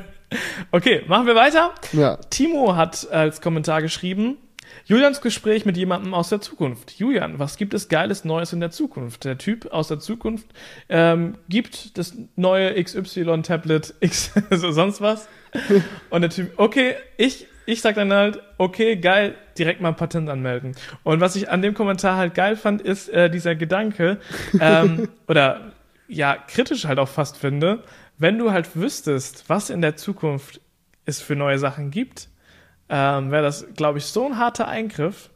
Klar. Ja. Und in die Vergangenheit genauso. Das ist ja dieses äh, das Zurück in die Zukunft Phänomen ja. mit dem Sportsalmanach, dass dann du die quasi unendlichen Reichtum nur durch Sportwetten ja. erschaffen kannst, weil du weißt, wie Spiele ausgehen und sowas. Es ist einfach zu gefährlich. Viel zu gefährlich. Ja. Und, aber jemand hat auch gesagt, ähm, in den Kommentaren, ich glaube, den habe ich jetzt gar nicht gescreenshottet, aber es hat auch jemand geschrieben, wenn wir die Zukunft beeinflussen würden, dadurch, dass wir jetzt zum Beispiel wissen, okay, es gibt jetzt XY, das neue Patent, das mhm. reichen wir jetzt schon mal ein, dann würde die Zukunft das ja auch wissen. Ja, klar. Und dementsprechend wäre dann. Fuck. Ich glaube, ich habe gerade selbst einen Denkfehler. Scheiße. Nee, aber okay, dann überblende ich jetzt diesen Denkfehler einfach mal mit einer coolen Serienempfehlung. Schaut euch mal Dark an, da wird auch sehr viel zwischen den Zeiten hin und her gesprungen. Und wie, wie schreibt Dark? Einfach wie dunkel. Genau. Das ist deutsche Serie, by the way. Nein, wirklich? Ja. Ja, okay. Auf Netflix, deutsche Produktion. Ja. Machen wir weiter. Äh, Classy. Sprechen wir nicht weiter über dieses Zukunftsthema, da verrenne ich mich gerade nur. Äh, Okay. Ich habe diese ganzen Burgerläden, von denen ihr redet, noch nie in Berlin gesehen. Hat jemand geschrieben. Ähm, und was ich daran spannend finde, was ich dir, dich mal fragen wollte, ist, kann es sein, dass wir denken, dass es einfach nur, weißt du, dass es wie so eine Art Filterblase ist? Dass wir halt einfach durch irgendwelche Umstände zu diesen Burgerläden gekommen sind und die einfach für uns geil sind, weil es immer eine geile Experience ist, sie aber gar nicht unbedingt die besten Burgerläden sind. Selbstverständlich besteht diese Gefahr und aufgrund dieser Gefahr probieren wir ja regelmäßig neue Burgerläden aus. wir haben, waren ja jetzt zum Beispiel bei Supreme Burger, was noch ja. wirklich eine positive Überraschung war. Ich muss aber auch sagen, dass unsere Behauptungen, dass gewisse Burgerläden mit die besten in Berlin sind, auch nicht nur auf Käse basiert, weil dadurch, dass man regelmäßig neue Burgerläden ausprobiert, hat man ja auch regelmäßig die Experience, dass ein Burgerladen nicht so gut ist. Ich war jetzt letzte Woche in Berlin wieder mhm. und ich habe äh, mal einen Burgerladen ausprobiert, der sah super geil aus. Äh, von mhm. außen, da hatte alles, was du brauchst, so war richtig schöne Hipster-Interior, alles, was du dir so vorstellst äh, für einen guten Burgerladen. Hipster-Interior. Nein, nein, also ich kann ja mal die, die Burger-Theorie. Warum machen Hipster die besten Burger? Ah, warte, ich bringe erst den ersten Gedanken zu Ende. Ja. Der erste Gedanke, den ich zu Ende bringen wollte, ist, das sah alles so aus, als ob es ein geiler Burger ist. Ich habe ihn bestellt, er war nicht lecker. Und dann dachte ich mir, ne, jetzt wäre Jospers besser gewesen, jetzt wäre The Bird besser gewesen. Ja. Und ich glaube, dadurch kann man schon so ungefähr einschätzen. Es kann natürlich gut sein, dass wir den besten Burgerladen Berlins nicht kennen. Ja, aber wir So fragen wie in ja dieser auch, How I Met Your Mother Folge. genau, wir fragen ja aber auch regelmäßig Berliner nach ihrer Meinung, was die besten Burgerläden sind. Und The Bird und auch Lilly Burger sind schon so Adressen, die vielen Berlinern bekannt sind. Eine Adresse, die wir noch nicht ausprobiert haben, ist äh, äh, BBQ oder oh, ich vergesse es immer. Äh, keine Ahnung, nicht. BBB Burger, Ja. sondern auch so drei große Buchstaben und eine davon ist B. Nee, BBI, Berlin Burger International heißt es, glaube ich. Ähm, der von vielen empfohlen wird. Da waren wir bis heute nicht, aber das steht auf der To-Do-Liste, um abzuchecken, ob der vielleicht noch mal besser ist. Ja. Von daher glaube ich das nicht. Aber gut, Zur Hipster-Theorie. zur Hipster-Theorie. Ich kann mir schon vorstellen, was du Dir habe ich das, glaube ich, schon mal erklärt. Ja. Ich mir, es gab mal, ich hatte vor ein paar Monaten so eine Aufleuchtung, wo mir klar geworden ist, warum Berlin und auch Hipster die geilsten Burger machen und warum Burger überhaupt äh, So so, ein, so, ein- so ein hippe, hippes Essen ist. Und das liegt daran, dass der elitäre Hipster von heute äh, zwei verschiedene Ziele verfolgt. Einerseits möchte er ein hochwertiges Leben, er möchte Wohlstand, er möchte Luxus, er möchte hohe Qualität, er möchte all diese erstrebenswerten Premium-Sachen haben. Aber was der Hipster nicht möchte, ist ein Spießer sein. Das ist das Schlimmste für den Hipster. Er möchte zwar den Wohlstand erreichen, den vielleicht auch ältere Leute oder klassische Businessmänner haben, aber er möchte nicht in derselben Schublade sein. Er möchte nicht der sein, der im feinen Anzug in der S-Klasse umhergefahren wird und im Hotel eincheckt und hochnäsig da reinläuft. Nein, man möchte cool sein, man möchte, man möchte frei sein, aber gleichzeitig eine hohe Qualität haben. Und dadurch ist genau für diesen Lifestyle sind Burger perfekt geeignet. Es ist die, das optimale Nahrungsmittel, denn ein Burger ist in seiner Herkunft etwas total Roughes. Ja, es ist so, ein Burger ist entstanden als das Essen auf der Straße, das du jemanden für zwei Dollar verkaufen kannst und weiter geht's. Während die noblen Leute Steak essen, essen die Leute von der Straße einen dreckigen Burger. Ja, aber ein Burger ist von seinem Aufbau her, anders als zum Beispiel eine Pizza, sehr gut geeignet, ihn super Premium zu machen. Du kannst auch eine Pizza gut machen, aber einen Burger, du kannst so viele Dinge optimieren. Du kannst richtig gutes Brot machen. Du kannst eine richtig edle Soße machen. Das Fleisch, was ein sehr wichtiger Bestandteil von dem Burger ist, kann Black Angus Beef Medium durchgebraten werden. Es kann wirklich auch teures, gutes Fleisch sein, frisches Gemüse und es kann sehr individuell sein. Ein Hipster möchte ja auch nicht ein Standard essen, sondern er möchte seinen Charakter ausdrücken. ja, und das ist auch was, das geht mit einem Ja, Burger sehr, sehr gut. Burger kannst du auch gut personalisieren. Ja. So, du kannst so der, der Fleischtyp sein, wo so dick Fleisch drauf ist, Genau. was richtig rough ist. Du kannst so der Salattyp sein, wo mehr Salat, mehr Absolut, Tomate ja. und so. Äh, du kannst eher so der, der rauchige Typ sein, du kannst eher so der süße Typ sein. Also ist schon sehr Ja, gut und, de und denk mal zurück, wie war das, als wir in San Francisco waren und wir haben diesen Burger gegessen, den Kilian uns empfohlen hat, der irgendwie 25, 30 Dollar oder so gekostet hat, so ein richtig teurer Burger. Mhm.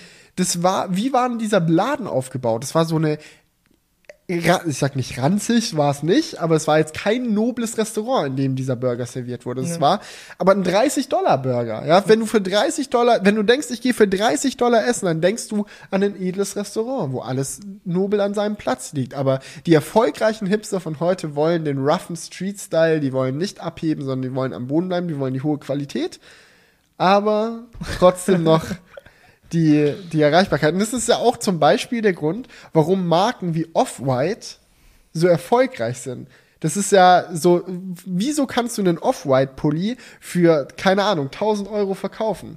Es ist ein limitiertes, hochwertiges Kleidungsstück, genau das, was eigentlich auch klassische reiche Leute haben wollen. Aber es ist nicht nobel, es ist überhaupt nicht nobel. Es ist ein oversized Hoodie, ja, der schlappig an deinem Körper runterliegt, der auf dem Arm so Baustellensymbole hat. Off-White-Pullis haben ja hinten das große Ja. X und so Zebrastreifen und so ein Shit. Es ist wirklich rougher Street-Style in teuer, in Premium. Genau wie ein Burger ein roughes Street-Food in Premium ist. Oder sein kann. Sein kann. Sein Burger- kann. Du kannst auch einen billigen Schlabber-Hoodie von äh, Kick anziehen, dann ist es auch nicht mehr ein Ja. Off-White-Pulli. Weißt du, es ist natürlich, es kann beides sein, aber die jungen Das Hipster ist, wollen glaube ich, genau eine gute das. Theorie. Ich mach mal weiter. Wir den, Okay, den nächsten Kommentar beantwortest du ja jetzt zu viel geredet. ja, die, das nächste Kommentar geht aber doch an uns beide. Ah, Und zwar fragt Paul, Moin, wie wäre mal ein Podcast, in dem ihr schaut, wie lange ihr podcasten könnt? Also 24 Stunden Podcast. Ja, wir haben jetzt, sind jetzt drei Stunden in. Das ist echt Stück? sehr anstrengend, glaube ich. Ja, Also langsam bin ich Also durch. ich bin auch, glaube ich, so lang, langsam wird es echt sehr anstrengend. Man hat es gerade schon in meinen Aussetzern gemerkt. Aber ich glaube, so, wenn du so fünf, sechs Stunden schon podcastest, Ich habe schon so lange Podcasts gehört. Ja, ja, aber dann mit mehr Leuten, oder? Oder auch ja nö, zweit? schon so drei, vier Leute. So Ja, dann, dann spricht, spricht jeder Einzelne ja auch weniger. Dann, man, dann kann man auch mal aussetzen. Wenn ich jetzt hier äh, in Gedanken ver mich verliere und so, keine Ahnung, an was anderes denke, weil ich nicht mehr so konzentriert bin, wäre es direkt scheiße, weil du nur Ja. quasi mit mir redest und ich nicht mehr da wäre. Aber kannst du dich dran erinnern, wir hatten neulich mal irgendwo einen Crewcast aufgenommen und dann auf Stopp gedrückt, sind dann auf den Balkon zum Runterkommen gegangen, weil es ist halt hier sehr heiß geworden. Das Ja. war noch, wo es so heiß war hier im Sommer. Und dann haben wir auf dem Balkon weitergequatscht, eine ganze Stunde. Stimmt. ja. Ah, ja. ja, aber gut, letztendlich war es dann auch drei Stunden Quatschen. Also äh, schon, aber man muss schon sagen, wir können echt lange dumm miteinander rumquatschen. Weil ihr dürft nicht vergessen, wir wohnen auch zusammen. Es ist nicht so, dass das jetzt hier unsere einzige Austauschquelle wäre. wir nee. reden auch so viel dumm rum. ja. Ja. Aber gut, vielleicht ist das auch der, der Hintergrund, warum wir so gut miteinander quatschen können. Viel Ja. Training, viel hartes Training, viel hartes, schweißtreibendes Training. Ja. Okay, an, eine andere Frage, äh, die geht auch an dich, von der Samalanda. ja. Ähm, super interessanter Crewcast wieder mal, weil ihr zwischendrin nochmal über das Thema bewusst Leben und Geld ausgeben gesprochen habt. Felix, wie sieht es eigentlich mit deiner 5-Euro-Spardose aus? Ist Ziehst du klar. das nach wie vor durch? Nö. Warum? Ich zieh, weil ich kein Bargeld mehr benutze. Aha. Ja, ich, benut- ich mache das nicht mehr, weil ich kein Bargeld mehr benutze. Das ist die simple Antwort. Ich bin auf den iClip umgestiegen und im selben Moment auf ein bargeldloses Leben im größten Sinne. Und Ja, also du hast schon ab und du hast schon noch Bargeld dabei, aber halt nur, Oft falls nicht. es nicht. Es gibt oft Phasen, zehn Tage lang, wo ich keinen Cent in der Hosentasche habe. Und dann, es, es Richtig muss rougher dazu Street, kommen, Street-Style. Nee, es der muss- Hipster hier am Start. damit ich wieder Geld abhebe, muss es dazu kommen, Dass du so einen dass Abfuck ich, hattest, wo dass ich ein, dass ich nicht nur ein, sondern mehrere Abfucks nacheinander hatte, die mich so nerven, dass ich mir denke, jetzt brauche ich wieder Geld, nur für den Notfall. ja. Aber so ein Abfuck reicht nicht. Wenn ich an einer, wie, wir waren in Berlin unterwegs, ne? Wir, das war ja dieser eine Abend, dieser letzte Abend, Mhm. Oh, den ich ja, mit Jonas genau, hatte, wo wir gesagt haben, wir gehen jetzt noch Minigolfen, ne? Mhm. Wir waren bei dem Minigolf-Place, die haben nur Bargeld angenommen. Mhm. Jonas hatte kein Bargeld, ich hatte kein Bargeld. Dann haben wir denen gesagt, vielen Dank, ciao, und sind ins Kino gegangen. ja, Ja, und es gab doch auch die eine Story, wo äh, Kilian tanken war und man dann Ja. auf einmal nicht mehr mit, mit Karte zahlen konnte und du dann noch vorbeifahren ja, musstest. ich musste noch eine halbe Stunde durch Berlin gurken, weil er ist aus Berlin rausgefahren, ich bin zur IFA gefahren. Ja. Und als ich gerade auf dem IFA-Parkplatz angekommen bin, ruft Kilian an, Felix, kannst du zu mir fahren? Ich kann nicht meinen Tank Ja. bezahlen. Ja, Krass. Da habe ich aber auch nicht bar bezahlt, sondern mit EC-Karte. Ach so, Aber er hatte Kilian nur hatte nur Kredit- Kreditkarten Ah. dabei. Das heißt, selbst dort war Bargeld abhanden gekommen. Nicht schlecht, okay. Ich habe jetzt noch einen langen Kommentar, ja. Mhm. Der kommt von Daniel Bischoff und geht zu der Canon EOS Thematik, über die wir gequatscht haben. Es gab viele Kommentare dazu und ich habe mir den ausgewählt, weil er sehr ausführlich ist und ich mir denke, da kann man noch mal gut drauf einsteigen. Ich versuche den jetzt einfach mal äh, hier vorzulesen In seiner Gänze. in seiner Gänze. Okay. Okay. Die Headline triggert mich. Also die Überschrift war ja irgendwie Reinfall von Canon, irgendwie so in die Richtung. Ähm, wieder schön von euch zu hören, aber fügt der Headline wenigstens für Filmer hinzu. Für Fotografen ist sie für den ersten Versuch nämlich doch ziemlich geil. Ja, Crop bei 4K ist Mist, kein IBIS, also Stabilisierung, Mist. Full HD bei 60 FPS, lässt sich drüber streiten, begeistert bin ich auch nicht. Äh, Continuous Eye Autofocus kommt zum Release per Firmware-Update. Warum? Keine Ahnung, warum, aber Hauptsache man bekommt's. Was ihr vergessen habt, den weiteren Ring am Adapter oder den neuen Objektiven, der frei belegbar ist, ISO oder Blende, ändern beispielsweise. Mega, sagt er. Hä, den haben wir doch behandelt. Oder nicht? Das war doch Ich die große haben wir- Diskussion mit Philipp, dass Philipp gesagt hat, Adapter sind Quatsch und ich habe gesagt, Adapter voll geil, weil äh, Dings ND-Filter für jedes Objektiv und Ring für jedes. Ob vielleicht habe ich den Ring vergessen zu erwähnen. Ja, ich glaube Aber schon. ich bin, ich kann zustimmen. Großer Fan von den Adaptern. Ich glaube, er hat sich sehr detailliert mit unserer Meinung auseinandergesetzt. Ja. Und wenn er sagt, wir haben es vergessen, haben wir es wahrscheinlich vergessen. okay, selbes gilt für die Touchbar, wo Felix wahrscheinlich dank Apple etwas vorgeschädigt ist. Es ist eben kein Platz für den Joystick gewesen. Jetzt gibt's eine Touchbar mit zwei Buttons. Ich feiere es. Äh, ja, der Sensor ist aus der 5D Mark IV mit ein paar Tweaks. Macht Sony doch auch. Zu wenig Buttons, einfach größeren Body. Ja, dann bleib bei der SLR. Ähm, ich freue mich auf die Fotokina, um, Kameras zu, um die Kamera zu testen, aber aus dem Bauch heraus und weil ich viele Reviews lese und schaue, die Benefits äh, zu der R im Vergleich zur A7. Äh, Autofokus, Akkulaufzeit der Akkus, äh, Dual Pixel. Warte, warte, warte. Das, ist jetzt der, das sind die Vorteile von der Canon gegenüber der A7. Ja, Okay, kannst du nochmal von vorne anfangen? ja. Äh, Autofokus, Akkulaufzeit der Akkus, Okay. Äh, Dual Pixel Autofokus in RAW noch minimal anpassbar, sagt er. Drei, dritter Ring am Objektiv, dank Adapter unzählige Objektive kompatibel. Gefährliches Halbwissen, schreibt er. Okay, was kommt jetzt? Jetzt muss er. Gefährliches Halbwissen, höher auflesendes Klappdisplay sowie Viewfinder. Ich weiß nicht, warum er gef gefährliches Halbwissen dazu schreibt. Meint er, dass er da gefährliches Halbwissen hat wahrscheinlich. Okay, Adapter mit austauschbaren Filtern, über 5000 Fokuspunkte, die über kompletten Sensor wählbar sind. Im ausgeschalteten Zustand liegt bei, liegt, legt sich der Shutter vor den Sensor. Gut bei Objektivwechsel Open Air. Ansonsten gilt natürlich viel zu teuer, für professionelle Filmer unattraktiv, dank Crop und keinem IBIS. Für Fotografen, die mal filmen wollen, reicht erstmal 1080p mit 60 Frames. Ob der Preis dann fair ist, sei dahingestellt. Ich werde wahrscheinlich die Version auch erstmal skippen. So viel von mir, vielleicht sieht man sich auf der Fotokina. Ja, das gute alte Fotografen-Argument. Ja, Das bekommen wir ja immer wieder zu hören. 6D Mark II in die Tonne getreten und dann direkt, ja, aber für Fotografen ist es ganz toll. Also, ich will jetzt nicht sagen, dass der Kommentar Mimimi war, weil es war definitiv nicht. Es war berechtigte Kritik und ich kann dem jetzt auch nicht unbedingt widersprechen. Aber wir sind Filmmaker. Uns interessiert Filmmaking. Genau. Für uns ist es eine Enttäuschung und wir teilen hier halt auch einfach unsere Sichtweise auf die Dinge. Und für uns bringt die Kamera nichts. Und ich glaube, es gibt nur noch sehr wenige Fotografen, die so reine Fotografen sind, dass ihnen die Videofunktionen egal sind. ja. Und wenn man ein reiner Fotograf ist, dann ist auch eine DSLM nicht so wichtig für einen. Na, dann kann man auch mit einer DSLR wirklich gut arbeiten und viel machen. Dann ist der, der Druck nicht da, dass man sagt, ey, ich brauche eigentlich eine DSLM.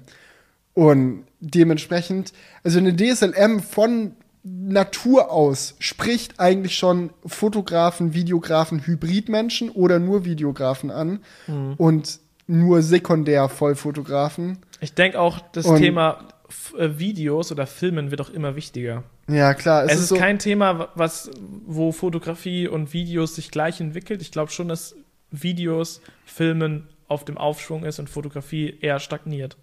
Ja. Das ist eher so mein Gefühl. Ähm, ich habe noch eine Frage, und zwar von Bester Mann. Willst du noch was dazu sagen? Oder? Na, okay. Nee, ich habe da eigentlich nichts mehr dazu zu sagen. Alles klar.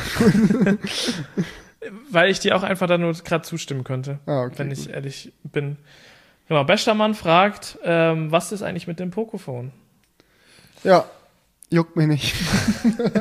Stumpf gesagt. Nein, das Pocophone ist interessant, so generell. Das ist schon richtig. Viele Leute sind vollkommen ausgerastet, als vorgestellt wurde, was ein Snapdragon äh, 845 ist, glaube ich, drin. Für so günstig ist ja der Wahnsinn. Ich habe schon eins gesehen und ich musste sagen, die Verarbeitung und das Auftreten des Handys haben mich positiv überrascht.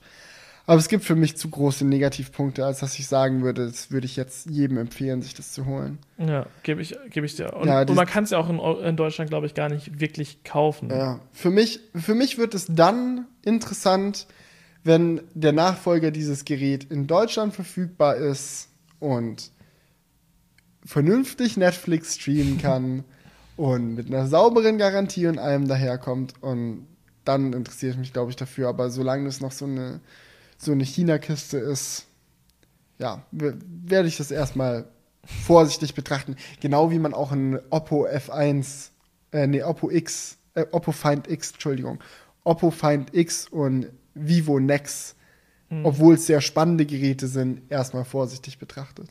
Ich habe noch ein ganz gutes Kommentar. Und zwar von der Tigges.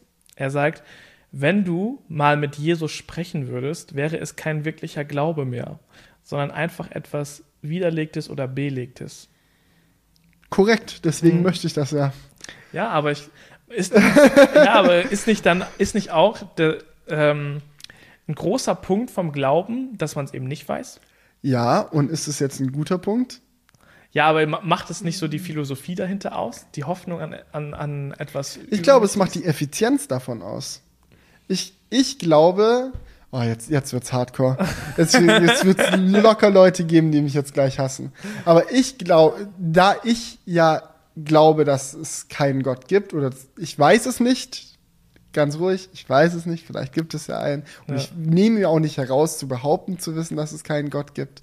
Aber ich glaube nicht, dass es einen gibt, aber ich glaube trotzdem, dass der Glauben für viele Leute viele positive Aspekte hat und viele positive Ergebnisse bringt. Weil allein der Glauben an einen Gott einem viel Hoffnung und viel Kraft schenken kann. Viele Situationen schon erlebt, wo Leute unendliche Kraft aus ihrem Glauben geschöpft haben in den schwierigsten Situationen in ihrem Leben. Und ich möchte es niemandem absprechen. Und wenn jemand das kann, finde ich das gut. Ja, soll, soll er gerne machen. Solange du andere Leute in Frieden lässt und deine Kraft aus deinem Glauben schöpfst, bitte sehr. Ja, aber mir reicht das nicht. Ich bin an einem Punkt in meinem Leben so, ich, ich interessiere mich dafür, wie die Welt aufgebaut ist. Ich möchte es einfach wissen. Und zu sagen, ja, vielleicht ist es so und ich forsche jetzt nicht weiter, weil dran zu glauben ist doch auch schön, ist halt nicht, ist halt nichts für mich. Da ist Ja. meine Neugier zu groß. Damit kann ich mich nicht zufrieden geben. Mm. Ja, aber ich glaube, wie gesagt, ich glaube, dass es ein großer Punkt davon ist, dass man es eben nicht weiß. Ja, aber Und ich glaube, vielleicht, vielleicht ist es auch besser, wenn man wenn man es nie wirklich weiß. Du glaubst, also nehmen wir mal, nehmen wir mal an, das Szenario ist, es gibt, wir können ja beide Szenarien aufstellen. Ja. Es gibt einen Gott und es gibt keinen Gott. Und du bist gerade ein Gläubiger und du weißt es nicht. Und du wirst vor die Entscheidung gestellt, dass du es erfahren kannst. Ja. Und nehmen wir mal an, du, du entscheidest dich dafür und du findest raus, es gibt einen Gott. Das ist ja die Hammernachricht schlechthin. Weil als gläubiger Christ gehst du ja davon aus, dass dir jegliche Sünden vergeben werden, solange du Gott als Gott anerkennst. Du musst, du kannst der schlimmste Mensch der Welt sein, Massenmörder, dies, das, solange du vor deinem Tod oder im Prozess deines Sterbens Gott um Vergebung bittest, solltest du in den Himmel kommen. So, Ja, ist, der das ist- das- das so ist- der christliche Glauben ja aber ist denn aufgebaut. das wirklich das Schönste am Glauben? Nein, nein, nein, nein, nein. Lass nicht. mich mal mein Argument zu Ende bringen. Ja. So ist der Glauben aufgebaut und wenn du als Christ, und, und als Christ ist es deswegen auch biblisch gesehen deine Aufgabe, Leute zu missionieren. Du musst andere Leute zum Glauben bringen, damit auch sie erlöst werden können. So ist es halt aufgebaut. Wenn du jetzt als Christ erfahren würdest, einen definitiven Beweis für Gottes Existenz, würde das deine Aufgabe, allen Menschen auf der Erde zu helfen, so viel leichter machen. Weil du könntest Leuten von diesem Beweis erzählen, du könntest so viele Ungläubige oder auch Andersgläubige mit zum christlichen Glauben dazu bringen und vielen Leuten zur Erlösung helfen, was ja eigentlich gut ist, was, was ist, was du möchtest. Und es ist sinnvoll. Und wenn du aber erfährst, dass es keinen Gott gibt, dann findest du vielleicht raus, dass es eine Sackgasse ist, einfach an die Vergebung zu glauben und zu sagen, ja, ist doch gerade Bums, wenn er viele Leute umgebracht hat, solange er halt die Vergebung bekommen hat, ist alles gut. Also so denken Christen natürlich nicht, das ist jetzt ein extremes Beispiel. Ja. Aber dann kann es dir vielleicht dabei helfen zu sagen, hey, Moment mal, wenn das nicht die Lösung ist, vielleicht können wir ja eine andere Lösung finden, die uns auf der Erde zu besseren Menschen macht, die uns dabei hilft, einem moralischen Kompass zu, zu folgen. Und ganz egal, ob du dann herausfindest, dass, ob es einen Gott gibt oder nicht, nichtsdestotrotz wäre so oder so das Ergebnis davon, dass du mehr Tools hast, um die Menschheit zu einem besseren Punkt hinzubringen. Ja. Und dann zu sagen, ach, ich will es nicht wissen, weil vielleicht existiert er ja nicht, dann ist ja mein ganzer Glauben kaputt. So, pff, was soll denn das? Ja, ich, ich glaube halt, mh, wie gesagt, für mich, also ich bin, ich würde jetzt nicht sagen, dass ich an Gott glaube, ich habe, ich glaube, wir haben da auch schon mal im Crewcast drüber gesprochen. Ich würde Ja. halt für mich sagen, dass der Glaube eine ne gute Möglichkeit ist, ein ein gutes ähm, ja, Zusammenleben untereinander auch zu fi finden. Ähm, und ähm, was ich glaube, was aber trotzdem ein Nachteil für Gläubige wäre, wenn sie wüssten, dass es keinen Gläubigen, äh, dass es keinen Gott gibt, ist, dass viele Menschen sich vielleicht auch dann verloren fühlen würden, wenn sie wüssten, sie sind quasi ganz alleine hier. Ja, kannst ja mal all die Atheisten auf der Welt fragen, wie die sich fühlen. Die kriegen das auch irgendwie hin. Und es ist so, na, Ja, aber ich meine, ich glaube, viel, viele Leute finden auch darin ähm, einen Zufluchtsort dadurch, dass sie wissen, da ist noch jemand, der auf mich aufpasst. oder dass sie es zumindest glauben können. Ja, genau, dass sie es zumindest glauben können. Aber eine andere Sache ist ja nochmal, wenn du wirklich Jesus treffen würdest, wäre das kein Beleg dafür, dass es Gott gibt. Naja, aber es, du, dir würde schon vieles klarer werden. Du, es ging ja darum, in der Frage, die wir vor. Das ist jetzt davor. Oh, äh, Video nimmt gar nicht mehr auf. Ähm, Ja. ja. Ciao, Videofeed. Nee, nee es war ja, war ja SD, im, SSD wohl voll. SSD wohl voll. Nee, ähm, es war ja im letzten Crewcast quasi die Frage, mit wem würdest du gerne ein ehrliches Gespräch führen? Ja. Und in dem Falle gehe ich ja nicht davon aus, dass ich Jesus treffe, ihn frage, sag mal, wie ist denn das jetzt eigentlich alles aufgebaut mit Gott und dem Heiligen Geist und so, gibt es das wirklich, wie ist da das Konstrukt? Und er sagt, das, mein Sohn, werde ich dir nicht sagen. Das war ja nicht der Sinn der Frage. Sondern es geht darum, dass du mit jemand sprechen kannst und der dir antwortet. Ja, genau. Und so hingehen wäre es natürlich ein Beweis. Könnte natürlich auch sein, dass du Jesus triffst und er sagt da so, ja, und gibt es Gott? Und er so, selbstverständlich, mein Sohn. Und so, okay, danke, ciao. Das bringt dich ja dann auch nicht weiter. Ja. Das ist, ah, ist, eine, ist eine schwierige Sache. Sowieso. Das, dieses Thema heute mit in die Zukunft schauen und mit Leuten reden aus der Vergangenheit, die irgendwas beweisen, bringt Ja. mich ein bisschen ans Limit. Aber gut, ich habe noch einen letzten Kommentar am Start, der das Ganze, glaube ich, hier gut abrundet. Unsere Aktion. Äh, es schreibt nämlich jemand, man muss ja ehrlich sagen, Hashtag nice work, ihr seid zuverlässiger als Ramble. Und mit diesen Worten möchte ich mich verabschieden. Macht's gut. Vielen Dank fürs Zuhören. Euer wöchentlicher Podcast, der Crewcast. Bis dann, viel Spaß und tschüss. Ciao. Wake up, honey, I made you breakfast.